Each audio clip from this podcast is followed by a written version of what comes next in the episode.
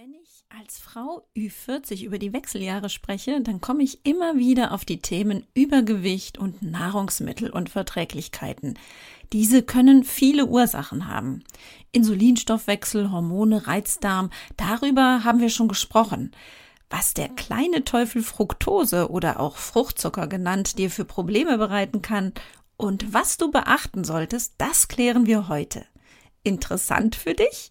Dann geht's jetzt los.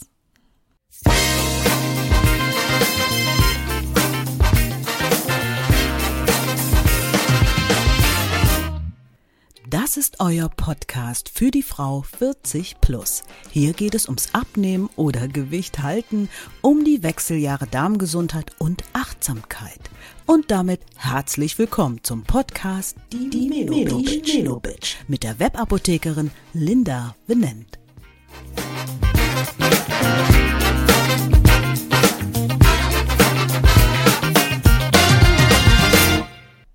Heute mit der Folge, warum wir über den kleinen Teufel Fructose reden müssen. Was ist denn Fructose und warum müssen wir darüber reden? Fructose wird in unserem Sprachgebrauch auch Fruchtzucker genannt. Es handelt sich hierbei um einen sogenannten Einfachzucker, der in vielen Zuckerverbindungen, aber auch einzeln vorkommt. Bei einer gesunden Lebensweise mit reichlich Verzehr von Obst und Gemüse nehmen wir regelmäßig viel Fructose zu uns, denn daher kommt der Name Fructose bzw. Fruchtzucker ist eben reichlich in Früchten enthalten. Und obwohl wir bemüht sind, uns gesund zu ernähren, hört man immer wieder Teuflisches über diesen Inhaltsstoff der gesunden Lebensmittel. Denn er sei verantwortlich für Übergewicht und andere Stoffwechselerkrankungen wie Gicht oder die nicht alkoholische Fettleber. Wie passt das zusammen? Naja, das hängt damit zusammen, dass wir, ohne es zu wissen, tatsächlich eine Menge an Fruchtzucker zu uns nehmen. Die wohl wichtigste oder sagen wir mal bekannteste Verbindung, in der Fructose vorkommt, ist unser Haushaltszucker. Den kennst du vielleicht auch unter Saccharose, Kristallzucker, Rohrzucker, Raffinadezucker oder Sucrose. In der Saccharose, also unserem Haushaltszucker, kommt die Fructose in Verbindung mit Glucose im Verhältnis 50-50, also 1 zu 1 vor. Was mit der Glucose in unserem Stoffwechsel passiert, habe ich dir bereits in meinen Podcast zu den Kohlenhydraten und Insulinstoffwechsel erklärt. Hier hast du gehört, dass die Glucose für unseren Energiestoffwechsel total wichtig ist und wir Insulin aus der Bauchspeicheldrüse benötigen, um die Glucose weiter in die Zellen zu schleusen. Also gut, damit wissen wir, wie Glucose entsorgt bzw. verarbeitet wird nach Zuckerkonsum. Zu klären wäre also, was mit der Fructose passiert und warum uns das Sorgen bereitet. Zunächst aber mal vorab. Fructose hat keinen Einfluss auf den Insulinstoffwechsel, wie Glucose das ja hat. Dieses fehlende Insulinsignal der Fructose hat zur Folge, dass Fruchtzucker eine deutlich geringere sättigende Wirkung in unserem Körper hinterlässt. Fructose scheint nämlich unser appetithemmendes Hormon Grelin nicht so stark zu unterdrücken, wie Glucose das tut. Durch diese fehlende Insulinwirkung wurde Fructose gerne Diabetikern früher als Süßungsmittel empfohlen. Ob das so sinnvoll ist oder auch wahr?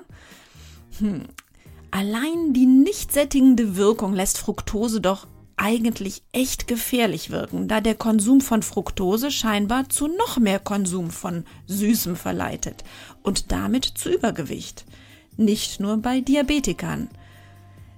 Deswegen sollten wir wirklich darüber reden. Worin kommt denn Fructose überhaupt vor? Natürlich kommt der Fruchtzucker, wie bereits erwähnt, seinem Namen entsprechend in Früchten vor, aber auch in Gemüsen. Das alleine wäre super, denn von Früchten kann man sich so leicht nicht an Fruchtzucker überessen. Unsere Lebensmittelindustrie hat jedoch die Fructose als ihr absolutes Lieblingskind entdeckt und nutzt den Fruchtzucker in vielen Lebensmitteln, wo es nur geht. Wenn ich hier also vom Teufel Fructose spreche, dann meine ich stets den Fruchtzucker, der in Form von verarbeiteten Lebensmitteln bei uns landet und nicht vom gesunden Fruchtzucker aus Früchten und Gemüsen. Fructose hat eine sehr viel höhere Süßkraft als unser Haushaltszucker und ist daher ein absolut beliebtes Süßungsmittel. Besonders in Kombination mit Süßstoffen verstärken sich die einzelnen süßen Komponenten. Dies wird fatalerweise vor allem in kalorienreduzierten Nahrungsmitteln gerne ausgenutzt, da bei geringerer Zuckermenge ein gleichbleibend süßer Geschmack entsteht. Gerne wird diese Eigenschaft auch in alkoholfreien Erfrischungsgetränken und auch hier in Kombination wieder mit Süßstoffen in kalorienreduzierten Limonaden oder Säften ausgenutzt. Auch in Milchprodukten wie Joghurt, Quark oder Pudding und Eiscremes wird gerne Fructose zugesetzt, da diese auch bei niedrigen Temperaturen eine hohe Süßkraft aufweist. Mit dem großen Schrei nach Low Fat also bloß nicht zu viel Fett zu sich zu nehmen, vor einigen Jahren entdeckte man die super tolle Wirkung von Fructose. Fett ist ja bekanntlich ein ganz toller Transporteur von Geschmacksstoffen. Nimmt man das Fett aus den Lebensmitteln raus, schmecken diese meistens fad oder eben sogar gar nicht. Der Trick ist nun, intensivere Aromen schaffen durch Verwendung von Fructose, wie zum Beispiel in fertigen Kakaogetränken gezeigt wird. Hier lässt sich der Fettgehalt prima reduzieren durch das intensivere Aroma, welches die Fructose stattdessen bereitet. Und mal ehrlich, reduzierter Fettgehalt, das hört sich in unseren Köpfen doch leider immer noch nach Hey, ich lebe gesünder an. Mittlerweile ist jedoch ganz klar und mit Langzeitstudien aus den USA belegt, dass das große Problem bei Entstehen von Fettleibigkeit und Übergewicht nicht das Fett war, sondern das Übergewicht drastisch anstieg, als die Low-Fat- und Light-Bewegung hinging und das Fett in den Lebensmitteln reduzierte zugunsten einer Erhöhung des Fructoseanteils. Denn wie bereits gesagt, das Lebensmittel muss schließlich schmecken sonst wird es ja nicht gekauft. Und die gesundheitsgefährdende Wirkung von Fructose, die interessiert die Lebensmittelindustrie natürlich gar nicht dabei. Weitere Beispiele sind, dass auch gerne tiefgefrorenem oder Konservenobst noch Fruchtzucker hinzugefügt wird, um sowohl einen süßeren Geschmack zu erzielen, aber auch die Aromaverstärkung der Fructose zu nutzen. Es verhindert vor allem auch bei Tiefkühlprodukten die schädliche Eiskristallbildung, da Fructose besonders gut löslich ist und nicht auskristallisiert. Natürlich eignet sich Fruchtzucker auch besonders für die Verwendung in Süßigkeiten. Hier fungiert es nicht nur als Süßungsmittel, sondern aufgrund seiner wirklich guten Wasserbindung als Feuchthaltemittel, was zum Beispiel in Süßigkeiten wie Nougat, Marzipan oder Mäusespeck gewünscht ist. Bei solchen Aufzählungen nicht zu vergessen ist ganz klar, wie schon erwähnt, dass unser Haushaltszucker eben auch zu 50 Prozent aus Fruchtzucker besteht. Die Lebensmittelindustrie greift leider dann zusätzlich noch bei ihren Angaben auf den Verpackungen gerne zu Verschleierungstaktiken. So hat Fructose und auch allgemein Zucker viele Namen, die den Zuckergehalt, wenn man dann doch mal einen Blick auf die Zutatenliste riskiert, nicht gleich erahnen lassen. Außerdem könnte in Deutschland, wie schon lange in den USA, zukünftig mehr und mehr der günstige fruktosereiche Maissirup in den Einsatz kommen. Dies nicht zuletzt aufgrund des Wegfalls der Zuckerquote in 2017 bei uns, wodurch nun Hersteller umso mehr darauf bedacht sind, möglichst günstige Süßstoffe zu verwenden. Natürlich verschleiern bei uns auf den Verpackungen gerne Zutaten wie Maissirup, Fructosereichtum des Lebensmittels. Denn wer denkt dabei schon direkt an Zucker und Fructose, wenn man Maissirup hört? Weiterhin wird ausgenutzt, dass es sich allgemein sehr natürlich und gesund anhört, wenn auf unseren Lebensmitteln geschrieben steht mit Fruchtsüße assoziiert man doch gleich, dass gesunde Früchte enthalten sind. Wer denkt da schon an Zucker? Naja, nicht mit uns jedenfalls. Wir wissen ja nun Bescheid. Immerhin zum Schluss meiner kleinen Hassrede auf Fructose kommt jetzt etwas Positives. Denn als gesunde Variante kommt Fructose auch noch als langkettiger Mehrfachzucker in einigen Pflanzen vor. Dort fungieren diese langen Fructoseketten als Speicher. Bekannt unter dem Namen Inulin. Nicht zu verwechseln übrigens bitte mit dem Hormon Insulin. Diesen Speicher gibt es zum Beispiel in Knollen der Topinambur, Chicorée, Artischocken oder Schwarzwurzeln. Inulin ist als Präbiotikum, also als Nahrung für unsere Darmbakterien, hochinteressant. Wie wird Fructose denn nun verarbeitet in unserem Körper? Wenn Fructose einmal in unseren Körper gelangt ist, wird diese unterschiedlich gut und vor allem viel langsamer als Glucose in unseren Blutkreislauf aufgenommen. Die Aufnahme passiert passiv. Das heißt, es wird das Konzentrationsgefälle zwischen Darm und Zellen ausgenutzt. Die Aufnahme der Fructose wird dabei mittels Transporteiweißen unterstützt. Je mehr wir Fructose zu uns nehmen, eine desto größere Menge haben wir von diesen Transportern. Diese Menge der Transporter ist aber nicht unendlich, sondern die Kapazität ist bei jedem Menschen begrenzt. Meistens haben wir alle eine sofortige unproblematische Aufnahmekapazität von circa 20 bis 25 Gramm Fructose und dies variiert dann auch noch je nach Tageszeit. Ein anderer Mechanismus lässt Fructose Hand in Hand mit Glucose aufnehmen. Durch die begrenzte Aufnahmekapazität an Fruchtzucker bleibt ein kleiner oder auch schon mal ein größerer Teil an Fructose im Darm und gelangt von dort aus weiter in den Dickdarm. Dies passiert vor allem, wenn die Transporter für die Fructose in zu geringem Maße vorhanden oder durch irgendetwas eingeschränkt sind. Im Dickdarm findet mittels Darmbakterien Vergärung statt. Dabei entstehen Gase wie Kohlendioxid oder auch Methan. Letzteres ist übrigens äußerst übelriechend.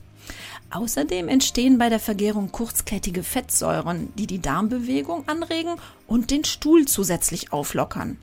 Fructose mit dem zusätzlich sehr guten Wasserbindungsvermögen kann daher bei höheren Verzehrmengen im Darm richtige Durchfälle auslösen. Vielleicht kennst du ja noch aus deiner Kindheit das Ballspiel Kirschen essen. Dabei stellten wir uns Kinder im Kreis oder gegenüber auf und warfen uns den Ball zu. Ließ eins der Kinder den Ball fallen, hatte es Kirschen gegessen. Beim zweiten Fangfehler hat es auch noch Wasser getrunken. Beim dritten Bauchschmerzen bekommen und beim vierten Fangfehler hatte es das Spiel leider verloren, denn es war ins Krankenhaus gekommen. Ich weiß nicht, wie es dir gegangen ist, aber ich habe das damals tatsächlich geglaubt und immer wenig Kirschen gegessen oder aber zumindest kaum Wasser danach oder dabei getrunken. Das, was ich früher als Kind nicht so ganz verstanden habe, erklärt sich mir heute wunderbar mit dem, was Fructose bei uns im Darm veranstaltet. Natürlich ist Fructose auch zu etwas Gutem Nutze im Körper. Sie kann bei Bedarf zu Glucose umgewandelt werden und zum Beispiel den Zuckerspeicher namens Glykogen auffüllen. Und dann kommt das große Aber. Sind alle Glykogen, also Zuckerspeicher, gefüllt, dann wird Fructose in der Leber in Fett umgewandelt und als Energiereserve eingelagert, sowohl in der Leber als auch viszeral, also am Bauch oder in anderen Körperregionen als schöner Speckmantel. Das Fett gelangt auch in den Blutkreislauf zurück und erhöht hier Blutfettwerte und Cholesterin. Im Teufelskreis, in dem man sich dann schnell befindet, führt zusätzlich ein erhöhter Fructoseverzehr zu einer Insulinresistenz. Das heißt, die Zellen reagieren nicht mehr gut auf Insulin, so dass größere Mengen von diesem Hormon der Bauchspeicheldrüse im Blut ungenutzt bleiben. Schon in meinem Podcast über den Insulinstoffwechsel habe ich dir erklärt, dass ein erhöhter Insulinspiegel bedeutet, der Fettabbau wird gebremst. Das Abnehmen ist also unmöglich. Im Gegenteil, wir lagern alle überschüssigen Kalorien ein. Was bedeutet das nun für uns? Das bedeutet für uns, dass wir grundsätzlich die Menge an Fructose, die wir zu uns nehmen, gut überdenken müssen. Nicht nur, weil bei uns zu viel an Fructose zu Übergewicht führt, sondern auch, weil jede von uns eine unterschiedliche Schmerzgrenze im wahrsten Sinne des Wortes an Verträglichkeit von Fructose hat. Nicht selten liegt bei Unverträglichkeiten, Unwohlsein, Durchfall und Blähungen eine sogenannte Fructose-Malabsorption vor. Malabsorption, das bedeutet, dass die Aufnahme eines Nahrungsmittels, in diesem Fall halt Fructose, gestört ist. Die Menge an Fructose, die aus dem Darm aufgenommen werden kann, ist begrenzt und bei jedem unterschiedlich und führt bei einer nur niedrigen Schwelle zu den bereits erwähnten Unannehmlichkeiten wie Blähungen, Durchfall und so weiter. Diese unsichtbare Grenze liegt oftmals scheinbar bei 20 bis 25 Gramm Fruchtzucker und Menschen mit Reizdarm reagieren dabei dann auch noch extremer auf eine höhere Fruchtzuckermenge als gesunde. Selbst Zuckerersatzstoffe wie Sorbit können hierbei noch verschlimmernd wirken, da ihnen nachgesagt wird, dass sie diese Fructosetransporter ebenso nutzen und dadurch für Fructose blockieren. Somit kann sich dadurch die Menge an Fructose im Darm noch weiter erhöhen, da die Fructose nicht abtransportiert werden kann. Die Beschwerden verschlimmern sich weiter. Ob dies eine Krankheit ist oder nicht, darüber sind sich Wissenschaftler und Ärzte uneins. Wahrscheinlich handelt es sich um einen eigentlich ganz normalen Vorgang im Körper, bei dem jede von uns unterschiedliche Mengen an Fructose akzeptieren muss und kann oder auch nicht. Es ist übrigens keine Lösung, Fruchtzucker komplett zu reduzieren, denn dann reduzieren sich direkt auch entsprechend nach Angebot und Nachfrage unsere Transporter für Fructose. Was jedoch klar scheint, ist, dass Fructose im Darm zu Entzündungen führt und einen löchrigen Darm verursachen kann, den sogenannten Leaky Gut. Über den löchrigen Darm habe ich schon in meiner Folge zum Darm erzählt. Ein löchriger Darm und weiterführende Entzündungen sind dann wiederum maßgeblich beteiligt an der Entwicklung von Allergien und Autoimmunerkrankungen. Fructose in Lebensmitteln kann also bei einer Fructose-Malabsorption sehr unangenehm sein, aber auch für alle Gesunden führt der Konsum von übermäßig viel Fructose zu Gesundheitsproblemen. Und daher ist für uns alle die enorme Zunahme an Fructose in unseren Nahrungsmitteln ein absolutes Übel, auf das wir aufmerksam schauen müssen. Welche Gefahren lauern bei zu viel an Fructose? Das reicht von Gefahren einer Insulinresistenz bis hin zu Übergewicht, Fettleber und noch anderen Stoffwechselstörungen und nicht zu vergessen das Entstehen eines Reizdarmes aufgrund der so typischen Gasbildung und Durchfällen bei einer hohen Fructosebelastung. Ich möchte hier besonders auf die Gewichtszunahme und Fettbildung noch einmal eingehen. Ein zu viel an Fructose wird nun mal als Fett gespeichert. Hier wird in Studien jedoch ganz klar, dass ein zu viel an Fruchtzucker nur dann problematisch ist, wenn es sich um Fructose handelt, die nicht natürlichen Ursprungs ist. Es sich also um in Lebensmitteln zugesetzte Fructose handelt. Angenommen werden kann, dass die Fructose hier durch technologische Prozesse in Struktur und Stoffwechselwirkung wahrscheinlich verändert wird. Schon nach kurzer Zeit eines übermäßigen Konsums an Fruchtzucker kann es zu einer vermehrten Fetteinlagerung in der Leber kommen. Hält dieser Zustand länger an, dann kann es sogar zu Entzündungen der Leber kommen, so dass Mediziner von einer nicht alkoholischen Fettleberentzündung sprechen. Daran sind verschiedene Mechanismen beteiligt. Zum einen findet der Fructoseabbau in der Leber statt, wodurch direkt vor Ort bei einem zu viel das Fett gebildet wird. Zum anderen wird mit einem erhöhten Konsum auch noch die bauchbetonte Fetteinlagerung begünstigt. Worauf muss ich denn nun beim Essen achten? Ich gehe hier nicht auf die Fructose-Malabsorption ein, die einen besonderen Augenmerk verdient hätte, wenn du davon betroffen bist. Dennoch habe ich dir hierzu Informationen als Download am Ende der Shownotes bereitgestellt. Schau also gerne mal rein. Hier geht es jetzt um den ganz normalen Fructosekonsum von dir und mir. Das heißt, ich möchte dich in den Wechseljahren einmal sensibilisieren, was die Lebensmittelindustrie in die Lebensmittel so reinpackt und was es uns dann in unseren besten Jahren recht schwer in Bezug auf unser Gewicht macht. Denn zu viel an Fructose führt zu Übergewicht und gestörtem Hungergefühl. Wenn du folgende Namen auf dem Etikett liest, dann hast du eine Fructosebombe vor dir. Fructose, Fruchtzucker, Fruchtsüße. Auch bei Zucker, Kristallzucker, Rübenzucker und Saccharose und weiter auch bei Glucose-Fructose-Sirup oder andersrum Fructose-Glucose-Sirup. Auch bei Invertzuckersirup, Maissirup, Agavendicksaft und Honig. In Wellness- und Fruchtsaftgetränken hast du häufig einen Fructosegehalt von über 20 Gramm pro Portion. Auch Fruchtsmoothies kommen schnell auf so einen hohen Anteil, so auch Trockenfrüchte und Honig. Niemals liegt das Fructoseproblem an einem übermäßigen Verzehr von Obst und Gemüse, sondern stets an unserem Konsum von verarbeiteten Lebensmitteln, von denen wir nicht wissen, was enthalten ist. Deshalb zum Schluss meine drei Tipps für dich im Umgang mit deinem Fructosekonsum. Erstens. Reduziere allgemein deinen Zuckerkonsum, da in Haushaltszucker Fructose ja bereits zu 50 Prozent enthalten ist. Vermeide es, Früchte als Säfte zu trinken, denn hierüber nehmen wir eine enorme Menge an Fruchtzucker zu uns. Trockenfrüchte, Honig und Agavendicksaft nur in geringem Maße essen und vor allem achte, wenn du verarbeitete Lebensmittel isst, auf die Deklaration auf den Etiketten. Besser natürlich, vermeide so viel verarbeitete Lebensmittel wie möglich in deinem Leben. Zweitens, achte auf deine Darmflora und verwöhne sie. Dazu kannst du mehr in meinem Podcast Essen für den Darm hören. Denn Fructose lässt, wie ich dir schon erzählt habe, Entzündungen im Darm zurück. Und daraus können massive Probleme entstehen. Prä- und Probiotika sind hier der Schlüssel, gepaart natürlich mit einer darmgesunden Ernährung. Drittens. Fructoseabbau hinterlässt unter anderem, wie gehört, auch Fettsäuren im Darm. Mach also ab und an eine Entsäuerungskur mit basischen Mineralstoffen. Nur ein nicht übersäuerter Körper ist gesund und lässt auch das Purzeln von Pfunden zu. So, ich hoffe, ich konnte dir diesen kleinen Teufel Fructose nun ein wenig madig machen.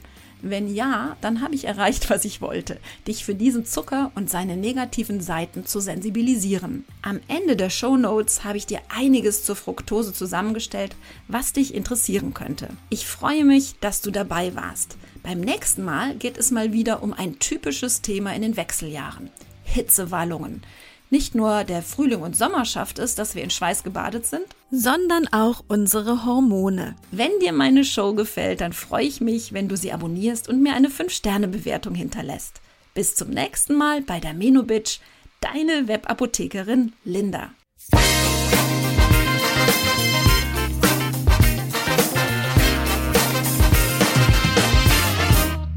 Das war der Podcast Die Menobitch. Fortsetzung folgt.